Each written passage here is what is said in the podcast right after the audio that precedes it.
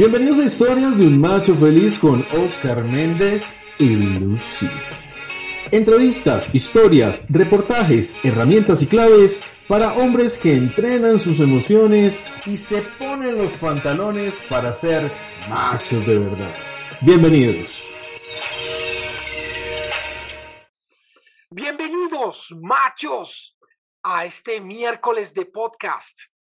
Les habla su host, Oscar Méndez quien hoy en Historias de Macho Feliz trataremos algo maravilloso, el volumen 2 de pareja, que se denomina Hechizo de Amor.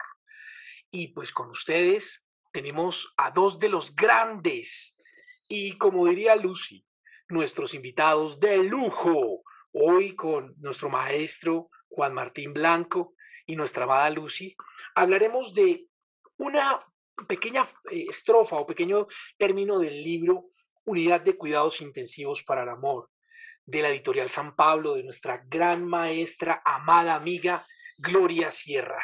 Bienvenidos a este miércoles. Hola Lucy. Hola, hola, hola a todos nuestros machos, hola a toda nuestra audiencia que están ahí atentos.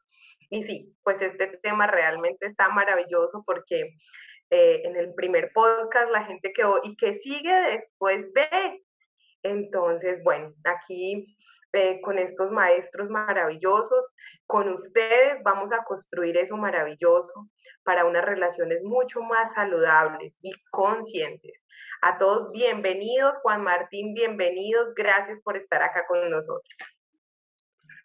Lucy, Oscar, qué rico verlos. Gracias por, por la invitación y bueno, es muy agradable poder continuar con este tema que nos convoca a todos eh, y que diariamente es un tema que genera mucha inquietud eh, y poder comprenderlo para poder luego eh, verlo y reconocerlo en nosotros es fundamental. Así es, compadre. Pues bueno, muchas gracias por, por estar aquí, por, por ser pieza fundamental de este programa y más con este tema tan importante como son las relaciones de pareja. Algo que nosotros como, como personas eh, vivimos, sentimos, tenemos, pero no lo trabajamos desde el punto ideal. Y ese punto ideal es desde la adultez. Sí, como adultos. Cuando, cuando hablamos de relaciones, tenemos que pararnos en dónde estamos.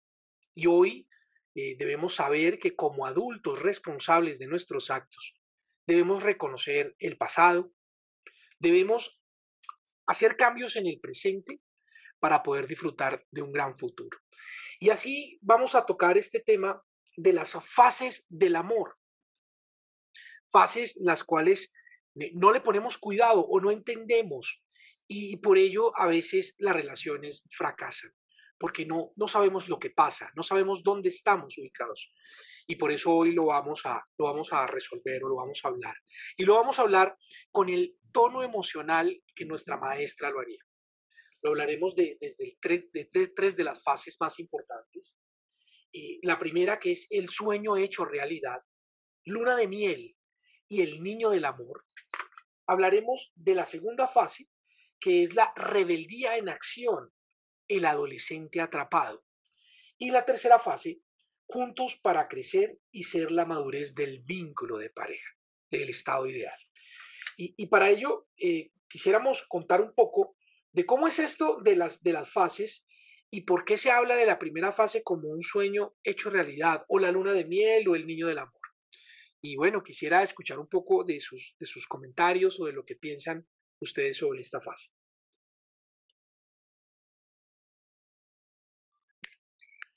Bueno, creo que es, es esa fase que todos conocemos y que eh, anhelamos y recordamos con mucho afecto y es esa fase del enamoramiento. Eh, y creo que la frase que mejor describe esa fase es que te siento mucho, te veo poco. O sea, es una, una fase de mucha piel, eh, de autismo, es una fase donde le vemos a, a, esa pareja con quien estamos iniciando un, vínculo en esta fase, yo digo como, como un vestido, el vestido de mis expectativas con lo que he soñado, se lo colocamos independientemente que el vestido sea talla S y la pareja con la cual me esté vinculando sea talla M, pero lo ajustamos perfectamente porque estamos es sintiendo, eh, pero no estamos viendo. Por eso se llama eh, esa fase como de luna de miel. Eh, y el problema es que muchas veces nos quedamos cristalizados en esta fase y comparamos nuestros vínculos en otro momento, en otras fases, con esa fase inicial, como que siempre queremos volver a esa fase y ese es como el punto eh, de comparación. Entonces es importante, como lo dice nuestra maestra, en esta fase no tomar decisiones importantes, o sea, ni te cases, ni te embaraces, eh, hasta que esa, eh, ese velo mental, como esa captura de la emoción a la razón, esté totalmente, se permita realmente equilibrar la razón y la emoción. Esa es como la característica importante de esta primera fase. Claro, y yo por eso quisiera preguntarle a nuestra amada Lucy si ella cuándo lo entendió, cuándo entendió esta primera fase, eh, si, lo, si lo, lo emprendió en su adolescencia, si lo aprendió en su niñez, si lo aprendió en su adultez, ¿cuándo la aprendió? ¿Cuándo se dio cuenta que el amor tenía fases y etapas y que no podía perdurar en el tiempo en esa fase mágica de, de enamoramiento inicial? Bueno, realmente es como lo dice, eh, es una fase muy bonita, muy especial, pero yo quisiera también decir que es como la fase donde en pareja construimos esa reserva emocional también, porque como hay tanto detalle, tanta cosa, y también validamos muchas cosas, como que, ay, pues como que con el amor todo como que se suaviza, o sea, pase una rabia, pero todo se suaviza, todo se hace, y, bueno, yo diría que que también es en la edad adulta donde uno logra comprender y que si uno comprendiera, digamos, en la adolescencia o nuestras cosas, ese tránsito que pasamos por estas fases y que yo quisiera invitarlos a que las fases y estos ciclos se abrazan con amor o con aprendizaje. Y como lo dice Juan, o sea, es que, es que queremos volver a eso. Es, todas las fases tienen un poquito de todo, pero, pero sabiendo que hay que transitarlas, pasarlas y ponerle esos matices, porque si no se transitan, eh, causan caos y además no logran madurar la relación, no logran otros aprendizajes, no se logra llegar a otros estados emocionales de pareja muy, muy bonitos. Eh, a mí particularmente, si me preguntan, eh, en algún momento eso me pareció terrible, o sea, eso es, como, uno dice, bueno, y esto está muy lindo, pero y, o sea, sí, cuando pasa el otro, entonces uno es como, como de primerazo, ¿cómo llega esto y cómo se transita esto? Pero yo me acojo a que también es esa reserva emocional, esas primeras cosas, pero ya después en la otra fase que ya hablaremos, nos permiten eh, mirar y es también la mirada con la que tenemos la relación. Si la relación la queremos solamente en esa, en esa, como en esa fantasía, en ese cuento de hadas que realmente no existe, existen amores reales, amores con luces y sombras, como dirían nuestras maestras, cuando entendemos esto y cuando nos podemos acercar a estas luces y sombras, es que podemos pasar a las otras fases. Sí, pero yo quería también hacer, digamos, y aclarar un tema sobre esta fase. Desde el adulto podemos entender que esta fase es como una noche de eclipse. Para una noche de eclipse, tú te preparas, buscas un lugar donde poder ver la luna y las estrellas, pones tu silla, alistas tu café, te sientas a esperar la noche y la noche inicia y la disfrutas. Pero como adulto debes entender que esa noche de eclipse también va a pasar y que lo que sigue después de esa noche de eclipse es un día de sol, ¿sí? O de lluvia, o de frío, pero viene algo a continuación. La invitación no es eh, que entendamos esta fase y la veamos como algo negativo o algo que está en duda de que, oiga, eso tan bueno no dan tanto, ese tipo tan lindo, todos los días me trae chocolate, flores, y entonces, mejor dicho, yo voy a dudar. ¿Y qué será en un año? ¿Será que sí le aguantará la, la fuerza en un año? Es vivir el momento, pero como decía Juan, vivir el momento mágico sin tomar decisiones. Porque todavía no conocemos a la persona en un 100% y, y tal vez nunca la conoceremos completamente, pero no hemos visto en ella otras cosas. Solo en este momento estamos viendo lo bueno, lo lindo, lo atractivo, lo sensual, lo mágico que pueden ser cada uno de esos encuentros. Y poco a poco, con el tiempo, iremos conociendo un poco más de la persona para aceptar no solo sus cosas buenas, sino también sus cosas malas. Eso es como lo que quería concluir. Eh, si me permites, Rosquita, quiero tomar dos puntos importantes. Uno, el de la reserva emocional que menciona Luz, que me parece fundamental. Eh, y fíjense que un poco de lo que se trata es que en esta primera fase hacemos muchas cosas que no nos cuesta hacerlas por amor. ¿cierto? Eh, entonces la invitación es a que lo hagamos de manera consciente, porque en esta primera fase lo hacemos pero no de manera consciente. Eso, por eso no nos implica ningún esfuerzo, todo como que fluye de manera natural, pero es importante también entender, eh, si entendemos que en pareja pasamos por diferentes fases, eso nos va a ayudar muchísimo a, a vivir cada momento. Porque el problema es cuando pensamos, y eso también ha sido muy cultural, que el amor es solamente esta fase de enamoramiento. Entonces cuando aparecen los conflictos creemos que se acabó el amor. Eh, eso es clave. Y entender que desde las neurociencias también ya está súper explicado que esta fase, todo lo que sucede a nivel de nuestro cerebro, pasa. Y pasa, se habla de seis meses a un año, eh, máximo año y medio, dos años, cuando son relaciones de pronto más esporádicas, em, pero pasa. Entonces, si lo entendemos, vamos cada vez más haciendo más conscientes, a disfrutarnos, como lo dices tú, este momento maravilloso, pero a ser más conscientes que lo que viene, si lo vivo de manera consciente, lo voy enriqueciendo, lo vamos enriqueciendo día a día. Claro, y, y, es importante aclararle a nuestros escuchas o las personas que nos ven que la reserva emocional no es nada más sino tener aquellos ahorros de lo bueno que hemos vivido en pareja, de los momentos felices, de cuando te pidieron la mano, de cuando se declaró bajo la lluvia, de cuando te llevó a cine por primera vez, donde te, te jalaba la silla, donde era muy especial contigo y se vivían momentos mágicos. A veces esos momentos mágicos no requerían dinero, como ir a solamente a un parque, tomarse de la mano. Eso hace parte de la reserva emocional que habla Juan. Y en momentos de crisis acudir a ella, pues es salvadora para la relación. Por eso hace tanta referencia a la reserva emocional. Y lo otro que quiero decir para completar esta fase es del término que usa la profesora en el libro, y es el niño del amor. Porque aquí en esta fase vemos cómo la relación se vinculan como niños con su madre. ¿Qué quiere decir esto? Que todo el momento quiero estar con ella, que todo el momento quiero verla, que cuando no está, pues hago berrinche, porque mi mamá no está, porque no, porque no ha llegado, porque no está. Y hay una dependencia absoluta sobre esta pareja. Por eso se denomina el niño del amor. Que, y es cuando pasa lo de, ay, cuelga tú. No, cuelga tú. Ay, no, cuelga tú. Y pueden durar una hora en el cuelga tú. Y uno dice, por Dios, ya cuando uno está en otra fase, ¿no? Uno dice, pero por Dios, ¿qué es esto? Sí, pero es, es ese... Oscar, y pueden llegar hasta, uno escucha, no, es que nos quedamos hasta las 3 de la mañana conversando, ¿hasta las qué?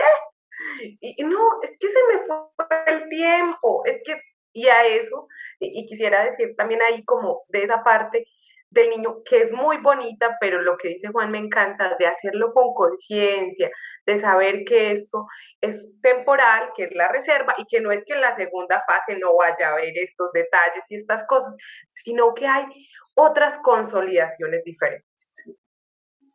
Entonces, por eso esta etapa encanta, porque es que somos dependientes, queremos. O sea, nadie me obliga. Yo salgo del trabajar a las 7 de la noche cansado y me voy a visitar a mi novia hasta las 11 y media de la noche. Y salgo a mi casa a las 11 y media de la noche sin importarme nada, a llegar a dormir un par de horas solamente para volver a arrancar la jornada. No importa, porque ese niño del amor hace lo que sea por su mamá, por estar con su mamá. Y su mamá hace lo que sea por estar con ese niño del amor.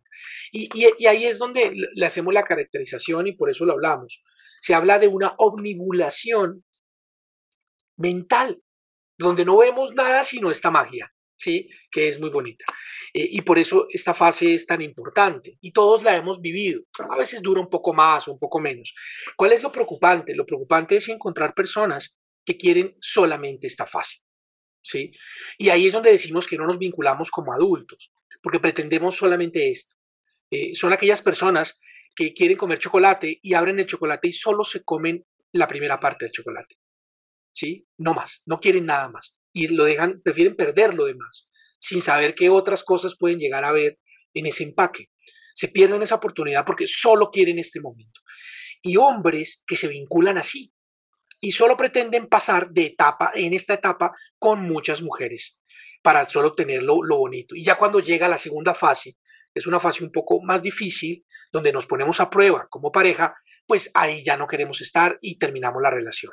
Y es importante entender que se puede avanzar a la segunda etapa, que es lo que vamos a hacer desde adultos y apostándole a una relación.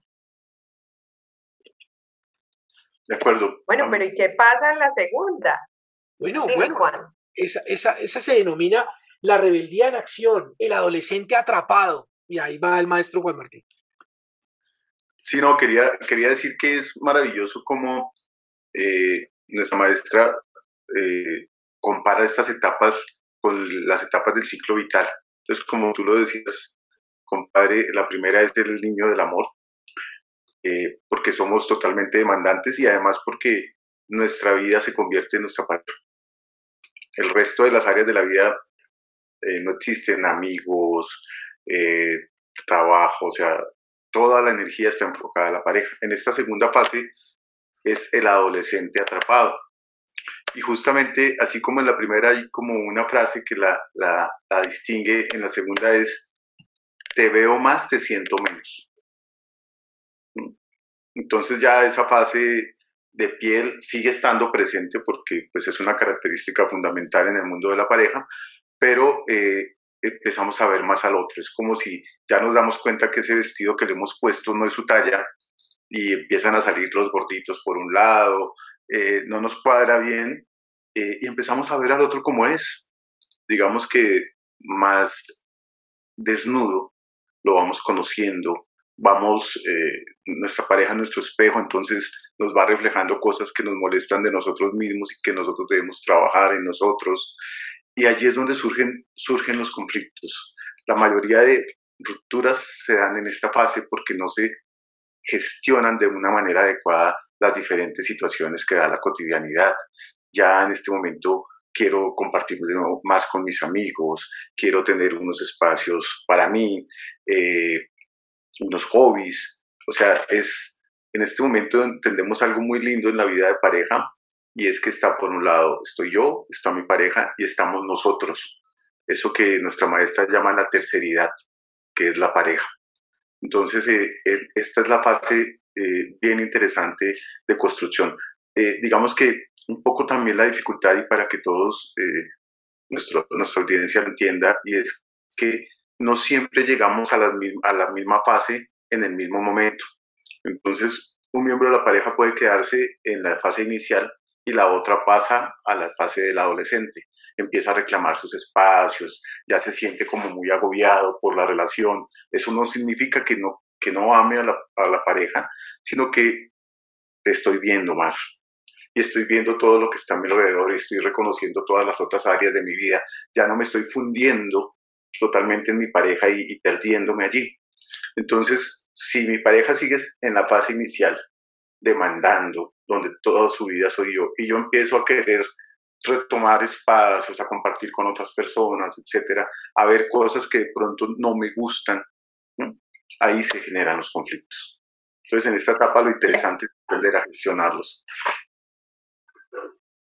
Y ahí es bien, bien interesante y lo que dice Juan es también poder detectar en qué etapa estoy yo y en qué etapa está mi pareja también, porque lo que dice, o sea, no vamos al mismo ritmo. Y una de las cosas es que yo siempre les digo es tus sueños, los míos y los nuestros, tus espacios, los míos y los nuestros. En esta etapa es muy predominante sí, yo sí quiero salir contigo un sábado, pero también quiero salir el otro sábado con mis amigos, quiero estar con ellos, quiero hacer otras cosas, porque ya empezamos a sentir que, ay, no, hemos olvidado a los amigos, o yo hacía esto y me gustaba hacerlo, y lo que dice Juan es muy cierto, no es que no quiera la pareja, no es que no la quiera, y porque empezamos a escuchar, y sé que esto empiezan a escuchar las parejas, es que como ya no me quiere tanto, antes quería estar más conmigo, pero ya no, no es que no quiera tanto, porque esto es un lenguaje que se utiliza muchísimo, es que ya no me quieres, es que ya no me dedicas tiempo, es que ya no estás conmigo, no es eso. Lo que pasa es que debemos de entender que la pareja es un ser único e integral, que, o sea, tiene otras fases aparte de ser pareja, que tiene una vida laboral, que tiene una vida familiar, que tiene otros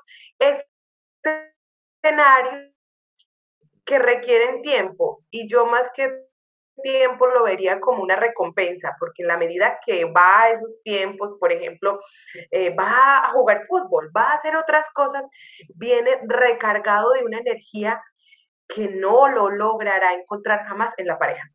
Porque los amigos, las amigas, sus espacios, sus pasiones, dan cosas que no podrán dar la pareja. Y no está mal, solo que es entendiendo desde dónde está cada uno. Claro, claro, y es, importantísimo que lo, entendamos.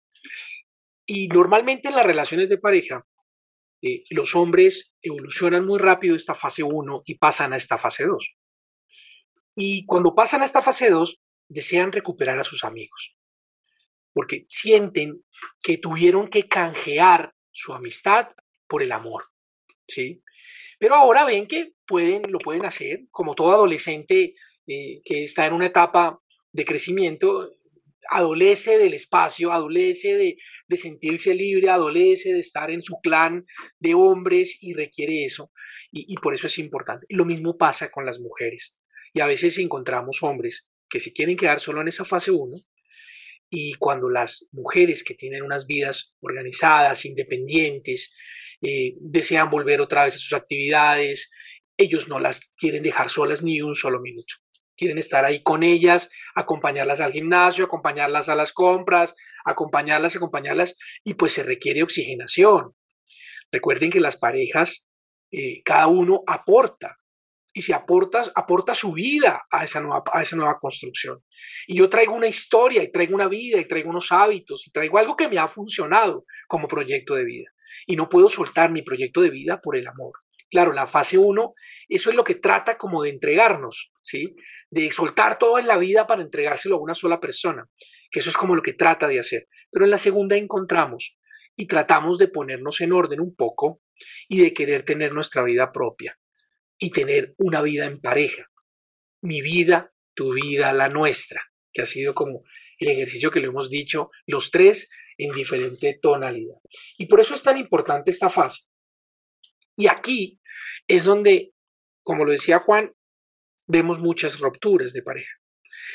Y no solamente en esta fase, porque en esta fase nos, nos, organizamos en el triángulo dramático, en una posición de víctima, y, y, esa víctima es a cobrarle a mi pareja porque cambió, porque ya no era el de antes, porque ya no me trae rosas, porque ya no me trae chocolates, porque ya no me llama y cuando me llama y me va a colgar me dice cuelga tú, sino simplemente adiós mi amor, chao colgó. Y ya se queda ahí en el tu, tu, tu, tu. ¿Qué pasó? ¿Sí? Y ahí es donde, donde se hace ese cobro y nos ponemos en una posición de víctima. Y le decimos a nuestra pareja, mira, tú antes salías del trabajo, ibas y pasabas por mí. Sí, ya no. Yo me levantaba en las mañanas y cuando miraba mi teléfono, lo primero que encontraba era un mensaje tuyo, ya no. Ya no eres el mismo, ya no me amas, ¿sí? Empezamos a cobrar. Y ahí es donde es lo difícil. Y es donde hacemos nosotros la invitación de entender esta fase y como adultos avanzar a la siguiente. Tratar de evacuar esta fase en su debido momento, en organizar mis espacios y mis tiempos, recuperar mis planes de vida y mis proyectos y construir uno nuevo con mi pareja. Y aquí el secreto de esta fase es la comunicación, la comunicación en pareja poder decir y verbalizar claramente lo que yo quiero, lo que yo siento, sin que la magia esté de por medio. ¿sí? Poderlo aterrizar y decirle, mira, es que eh, Juan Carlos ha sido amigo mío toda la vida. Yo lo conozco desde los cinco años. Y todos los años nos vamos a acampar el 31 de octubre. Y ha sido una tradición de por vida. No la voy a dejar. No te puedo llevar porque solamente vamos él y yo. No te puedo llevar. No es que no quiera estar contigo, no es que no te ame. Simplemente esto ha sido un ritual en mi vida que yo quiero conservar. Juan Carlos no es un riesgo para ti, no te voy a cambiar por Juan Carlos, Juan Carlos no me va a presentar a otra persona, porque yo he, tomado la decisión de estar contigo, ¿sí? Y empezar a hablar. Ella lo va a entender, sin importar que esté en la fase 1, lo va a entender. Y también lo va a empezar a construir, ¿sí? Que es lo que tenemos que empezar a hacer. Y entonces llegaría a nuestra tercera fase. Pero antes de, pasar a la tercera, eh, como recordarle a nuestros oyentes eh, algo fundamental, y es que eh, la pareja es un proceso de construcción. Por eso es tan importante también conocer estas fases, no es algo que está dado y que desde el principio ya, eh, sino que lo vamos construyendo día a día. Y con la metáfora que tú utilizabas, quiero deciros quitar, es como en esta metáfora de construcción, como que en esa primera fase eh, tenemos como las bases, digamos, de algo que estamos construyendo eh, y ya empezamos a, a, a, construir sobre esas bases. Luego de, ir construyendo, de ya estar en la etapa de embellecimiento, eh, de detalles, etcétera, no podemos volver sobre las bases. Lo que sí podemos hacer de pronto es, si vemos que las bases no están tan sólidas, hacer una viga de amarre como para que le dé más consistencia. Eh, y eso es uno de los problemas en esta segunda fase y es que nos quedamos anclados a lo que vivimos en la primera fase y reclamando el por qué no, no estamos igual a como estábamos en ese momento. Entonces, si al principio a mi pareja le encantaba el fútbol y a mí nunca me gustó el fútbol, pero en esta fase el enamoramiento, entonces todos los sábados y domingos madrugo para ir a acompañarlo o acompañarla a, a fútbol en la segunda fase ya no quiero madrugar. Que, y, no se lo digo de pronto con la comunicación que es lo clave, sino qué mamera ir a fútbol. Entonces empiezo a, generar comportamientos cuando son cosas que se pueden, se pueden dialogar, nos estamos conociendo. Y eso tiene mucho que ver en esta fase de construcción con algo que le hemos dicho a nuestras parejas siempre y es que definamos cada uno de nosotros qué es para nosotros una pareja sana y luego construyámosla con nuestra pareja, porque ahí vamos a poder entender qué puedo negociar y qué no. Y en esa fase de adolescencia es clave porque ahí vamos a encontrar cosas que no nos gustan de nuestra pareja, pero de pronto si tenemos clara nuestra escala de valores, vemos que, bueno, esto que no me gusta se puede negociar, es pasable, porque hay estas otras cosas que tienen mucho más valor. Entonces es clave en esa, en esa segunda fase. Clave y mágico. mágico porque siempre hay que mantener todo lo bueno, pero como dice Juan, esto es progresivo, es un proceso. Es un proceso el cual no podemos retomar y devolvernos, porque al regresar, pues vamos a generar crisis, que es lo que vemos en las parejas. Y esa tercera fase dice juntos para crecer y ser la madurez del vínculo de pareja, que es llegar a lo ideal. Pero a veces lo ideal no es lo que solo yo quiero sino lo ideal es lo que se construye en pareja. Por eso hablamos de que tú eres el único responsable de tu vida, de tus proyectos. Y tu pareja es el único responsable de su vida y de sus proyectos, pero los dos son responsables del proyecto de pareja. ¿Sí? Y ahí es donde tú intervienes, pero tú no puedes dejar de vivir tu vida. Tú no puedes dejar de tener tus sueños. Y eso es ser maduro. La madurez va en que yo acepté, decidí y mantengo mi decisión día a día por esta pareja.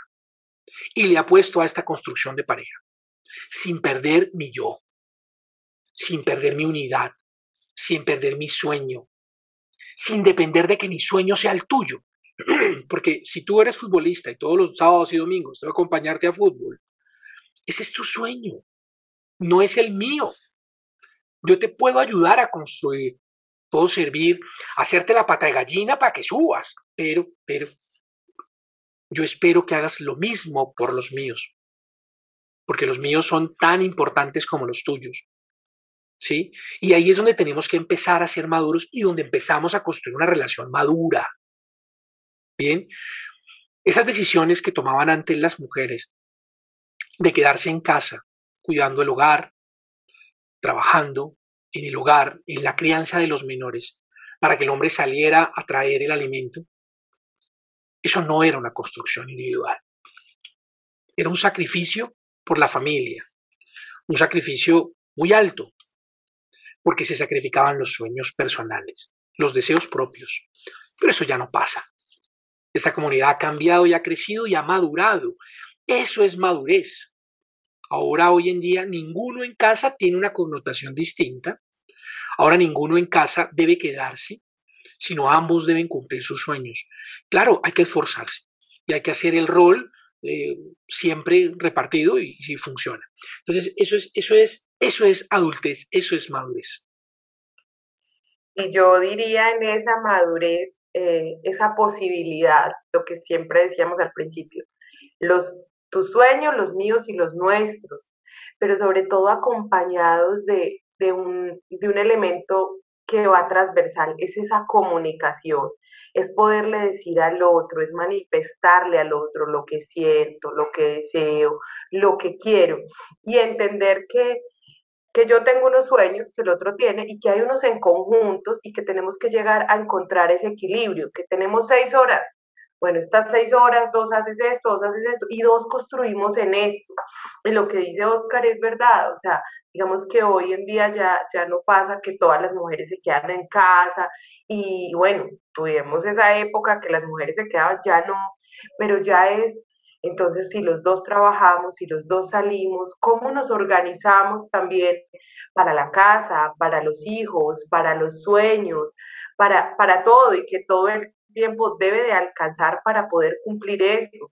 Y a veces esa madurez porque cuando no hemos transitado por las otras fases de manera consciente, conversada, con, eh, o ven, yo te acompaño en este momento, lo que tú dices de hacerle pate gallina, bueno, yo te hago en este momento estos seis meses porque se necesita, no sé, para una especialización, una maestría, pero el otro necesito que tú estés ahí, que tú me acompañes, que tú me ayudes, pero es también lo que mencionaba Juan, esa escala de valores y entendiendo que los dos venimos de familias súper diferentes, de construcciones súper diferentes, pero que si las hemos puesto en la mesa, hemos puesto en la mesa, entonces sabemos qué negociamos, qué no negociamos y cómo tenemos que transitarlos juntos como pareja, que es una decisión de día a día. Esto no es sí, nos casamos y ya nos vamos a amar hasta que nos, morimos. No, no, no, no, no, no, no, no, no. Nos casamos y nos elegimos cada mañana y elegimos cada mañana construir juntos,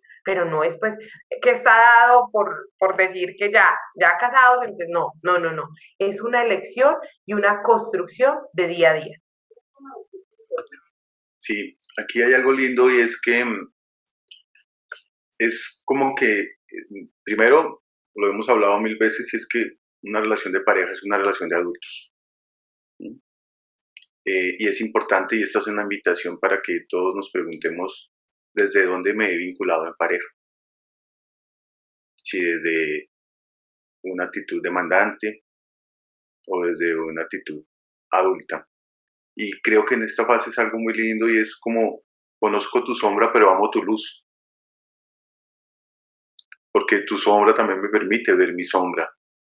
Y escuchaba en, un seminario hace poco a Diana París y ella hablaba de que en pareja es como ir a la par, eh, cada uno conoce el ritmo del otro y puedo disminuir mi velocidad para que me alcances o si sé que vas muy rápido, acelero el paso y te alcanzo. Es un caminar juntos.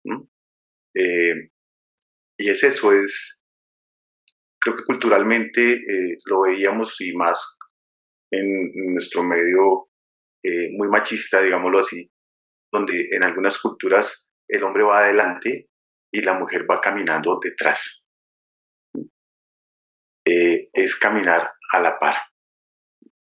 es caminar, eh, no necesariamente a la misma dirección, tenemos direcciones comunes en, esa, en ese contexto de pareja, pero también, también tenemos direcciones individuales, pero caminamos a la par, nos acompañamos, esperamos cuando debemos esperar al otro, el otro acelera cuando eh, quiere alcanzarnos y, y, seguir ese camino juntos.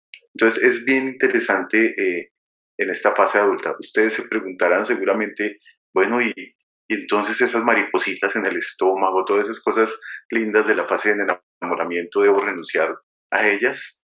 No, la idea es que podemos traer muchas cosas de esa fase hermosa del enamoramiento, eh, pero de manera consciente. Y, la traemos para enriquecer el vínculo. Utilizando la metáfora que decía Oscar de en la etapa del adolescente, que es que ya no me trae rosas, eh, digamos, ya no es fijarnos en el color de las rosas o en su aroma, sino en la etapa del adolescente nos fijamos en las espinas de la rosa. Acá es traerlas en los momentos que son, eh, sorprender, eh, agradecer, estar validando, como lo decía Luz, permanentemente el vínculo, a pesar de que afuera hay muchas opciones, te elijo, elijo a ti y regreso a mi casa porque es la opción que, que quiero y que elijo. Así es, así es, y de verdad que, que es maravilloso. Yo, yo, retomo el tema de las rosas porque en la fase 2, aunque no lo queramos aceptar, le exigimos a nuestra pareja que nos, oye, usted nunca me regala rosas. Hoy nuestro aniversario y nada, ni nada de rosas, nada. Y el hombre dice, oiga, yo antes era, yo a todos los aniversarios le mandaba rosas. ¿Qué voy a hacer? Le voy a mandar unas rosas. Y le manda unas rosas espectaculares. Y llegan las rosas y lo coge y lo enciende. Y esa tarjeta, porque la tarjeta no dice nada, me regala muy bonitas las rosas, pero no me dice nada en la tarjeta. No, no, no. Porque adolecemos. Porque adolecemos. Porque adolecemos. De, vinculémonos desde adultos. Y para terminar este podcast, queríamos hacerle la lectura de un cuento. Un cuento para la reflexión. Y eso es un cuento anónimo que encontramos en este maravilloso libro de la UCI, en la página 274. Y vamos a permitirnos eh, leerlo eh, a tres voces. Ah, vamos a ver cómo nos sale. Nos disculparán. Dice así: Cuenta una vieja leyenda de los indios Sioux que una vez llegaron hasta la tienda del viejo brujo de la tribu, tomados de la mano, Toro Bravo, el más valiente y honorable de los jóvenes guerreros, y Nube Azul, la hija del cacique, y una de las más hermosas mujeres de la tribu. Nos amamos. Empezó el joven. Y nos vamos a casar, dijo ella. Y nos queremos tanto que tenemos miedo. Queremos un hechizo, un conjuro o un talismán, algo que nos garantice que podremos estar siempre juntos, que nos asegure que estaremos uno al lado del otro hasta encontrar la muerte. Por favor, repitieron. ¿Hay algo que podamos hacer? El viejo los miró y se emocionó al verlos tan jóvenes, tan enamorados y tan alientes esperando su palabra. Hay algo, dijo el viejo, pero no sé, es una tarea muy difícil y de, y de sacrificio. No sé si lo puedan hacer. Nube azul, dijo, dijo el brujo. ¿Ves el monte al norte de nuestra aldea? Deberás escalarlo sola y sin más armas que una red y tus manos. Deberás cazar el halcón más hermoso y vigoroso del monte. Si lo atrapas, deberás traerlo aquí con vida, el tercer día después de luna llena. ¿Comprendiste, nube azul? Y tú, toro bravo, siguió el brujo, deberás escalar la montaña del trueno. Cuando llegues a la cima, encontrarás la más brava de todas las águilas, y solamente con tus manos y una red deberás atraparla sin heridas y traerla ante mí, viva, el mismo día que vendrá nube azul. Salgan ahora. Los jóvenes se abrazaron con ternura y luego partieron a cumplir la misión encomendada, ella hacia el norte y él hacia el sur. El día establecido, frente a la tienda del brujo, los dos jóvenes esperaban con la bolsa que contenían las aves solicitadas. El viejo les pidió, con mucho cuidado, las sacaran de las bolsas. Eran verdaderamente hermosos ejemplares. ¿Y ahora qué haremos? preguntó el joven. ¿Los mataremos y veremos el honor de su sangre? No, dijo el viejo. Los cocinaremos y comeremos el valor de su carne, propuso la joven. No, repitió el viejo. Harán lo que les digo. Tomen las aves y átenlas entre sí por las patas. Con estas, con estas tiras de cuero. Cuando las hayan anudado, suéltenlas y que vuelen libres. El guerrero y la joven hicieron lo que se les pedía. Soltaron los pájaros. El águila y el halcón intentaron levantar el vuelo, pero solo consiguieron revolcarse sobre el piso. Unos minutos después, irritadas por la incapacidad, las aves arremetieron a picotazos entre sí hasta lastimarse. Dijo el brujo, este es el conjuro. Jamás olviden lo que han visto. Ustedes son como un águila y un halcón. Si se atan el uno al otro, aunque lo hagan por amor, no solo vivirán arrastrándose, sino que además, tarde o temprano, empezarán a lastimarse el uno al otro. Si quieren que el amor entre ustedes perdure, vuelen juntos, pero jamás atados. Bueno, machos, espero les haya gustado este podcast. Por favor, síganos en nuestras redes sociales, activen la campanita para que siempre que tengamos un nuevo podcast los miércoles les avise y puedan escucharlo.